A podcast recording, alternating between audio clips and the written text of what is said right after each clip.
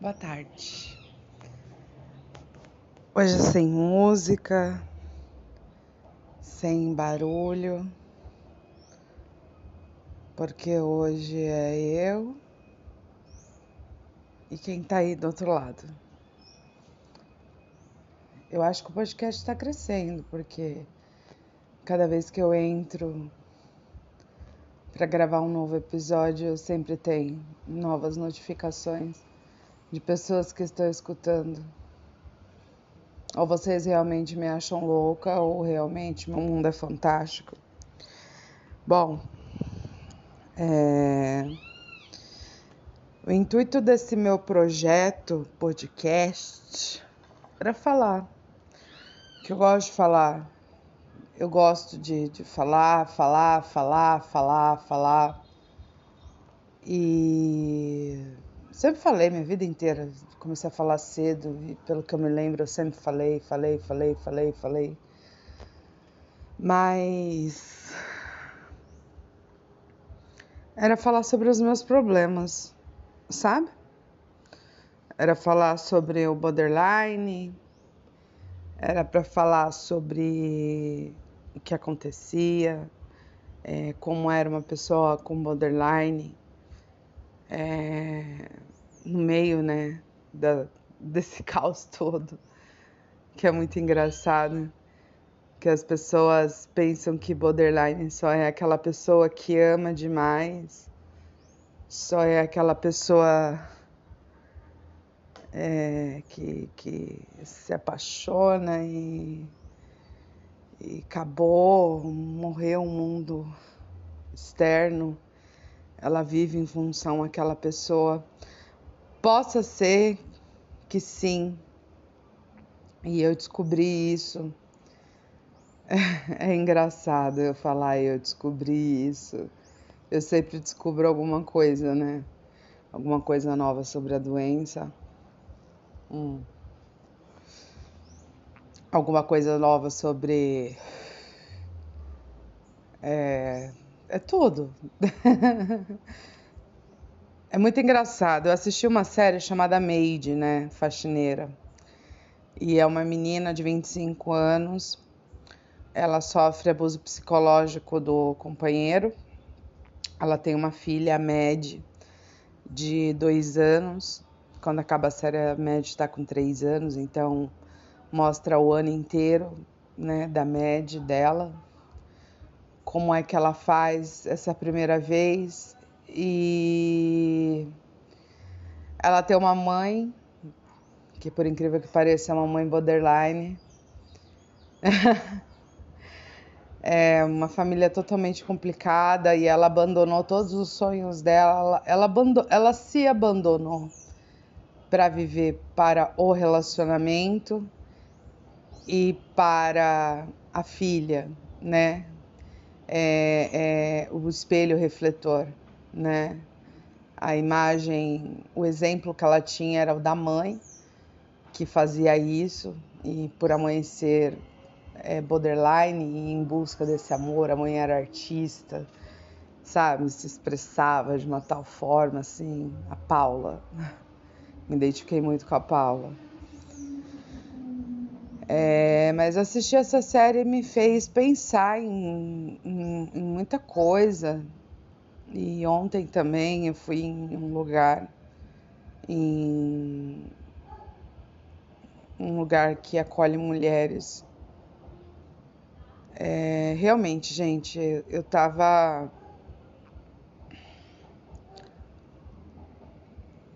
Tava presa mas o meu presa é presa dentro de mim mesmo, sabe? É...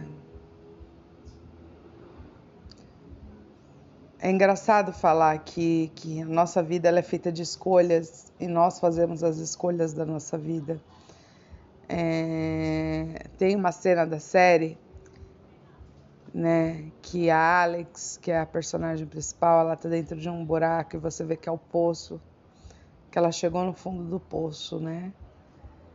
E ela tá ali, ela, ela escuta toda a volta dela, mas ela tá ali naquele fundo do poço e ela faz as coisas com a filha, tudo, mas ela, ela tá dentro daquele fundo, daquele poço, sabe?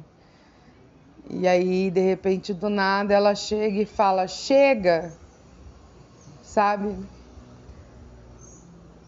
Ontem, no lugar que eu tava, eu fui para explicar o porquê da minha dor, né? Porque existe uma dor, existe uma dor muito grande não é o relacionamento, sabe? É... Não é o Kleber. O Kleber, ele é um amigo. Kleber não passa de um amigo, sabe? É... O Kleber, ele. Ele é uma pessoa cara, excepcional. Tipo, ele tem um coração no tamanho de um. Sabe? Eu não tenho o que reclamar dele nesse aspecto. Nisso. Acho que eu não tenho que reclamar nada nele. Porque, na verdade, tipo. É, existem coisas que a gente cria e como eu estava dentro desse poço, como eu estava dentro, mergulhada dentro de mim mesma todos esses anos, tentando achar o culpado por eu ter ficado assim, sabe? É, tipo, eu não vi quem ele era é, eu vou falar uma coisa muito séria para vocês agora. Eu fiquei tão, tão preocupada, a minha vaidade falou tão alto. Tipo, a vaidade falou alto da seguinte maneira: é, você tem que ser alguém. Ou você tem que mostrar ao mundo para que que você veio. E aí isso ficou na minha cabeça e, e não era bem aquilo que eu estava procurando, sabe? Aí eu tive que chegar lá no fundo do poço, que era aonde eu estava, que hoje eu saí do fundo do poço. Não era para dar notícia agora. Sabe? É... Eu tive lá o tempo todo. Cara, esses 15 anos eu tive lá. Eu me deixei lá. Eu tentei culpar meu pai, eu tentei culpar minha mãe, eu tentei culpar o Kleber, eu tentei culpar o Daniel, eu tentei culpar todo mundo. Mas ninguém é culpado pela minha vida, porque eu sou responsável pela minha vida, eu sou responsável pelos meus atos. Ninguém mais é responsável pelos meus atos a não ser eu mesma. Eu estar passando a situação, é eu que estou fazendo a situação. Não é o Kleber que está fazendo a situação ou sabe falta de amor, carinho, afeto, falta de pai, falta de mãe. Não.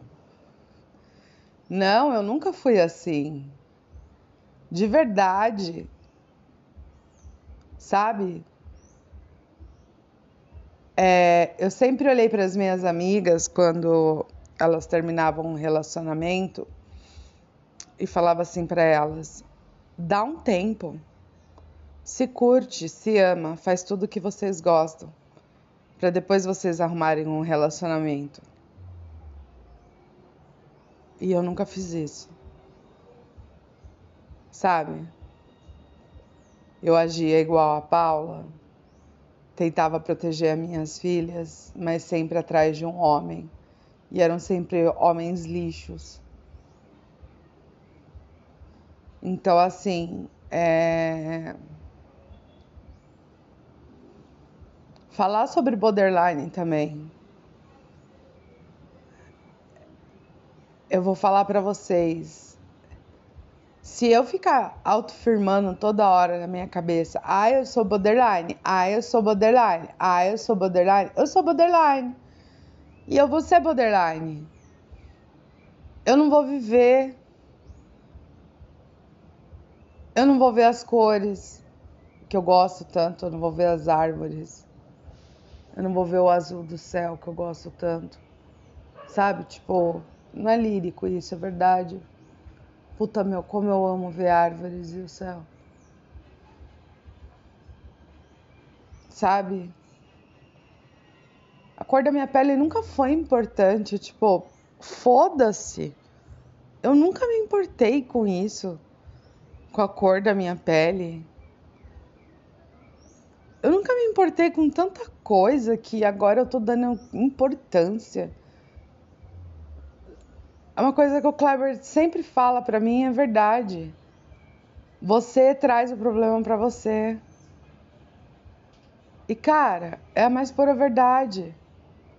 Eu trago o problema para mim.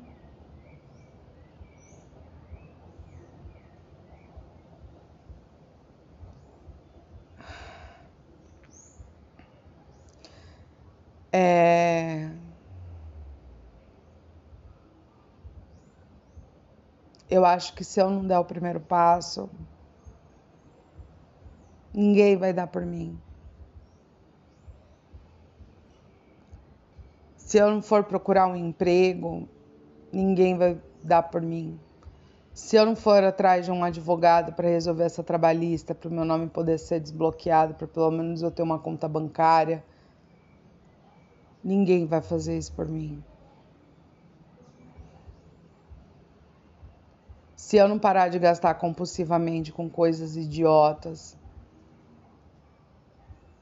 ninguém vai parar por mim, ninguém vai fazer isso por mim. E aí eu não vou conseguir o que eu tanto quero, que é uma coisa tão besta, uma coisa tão simples. O que eu quero é uma coisa boba. Eu quero ficar sozinha. Eu quero ficar com as minhas filhas sozinhas. Quero ficar nós três. Não importa onde. Quero educar a Cecília agora que ela tá crescendo, ela tá numa fase difícil dos 16. Ah. Eu tinha medo dessa idade, mas infelizmente, welcome! Chegou! Educar a Lorena, por mais que ela tenha as limitações dela, bater de frente com as pessoas. Falar, ei, não fala assim comigo, meu. Eu não sou um bicho. Eu sou um ser humano. E eu viver, sabe? Viver cada dia, um dia de cada vez.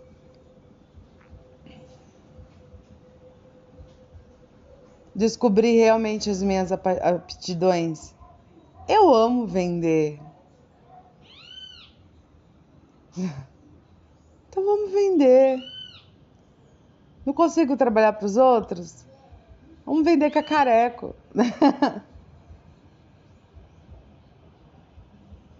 Mas eu quero viver para mim. Eu cansei de ficar presa. Eu cansei de me prender. Eu quero me soltar. Chegou a hora de me soltar.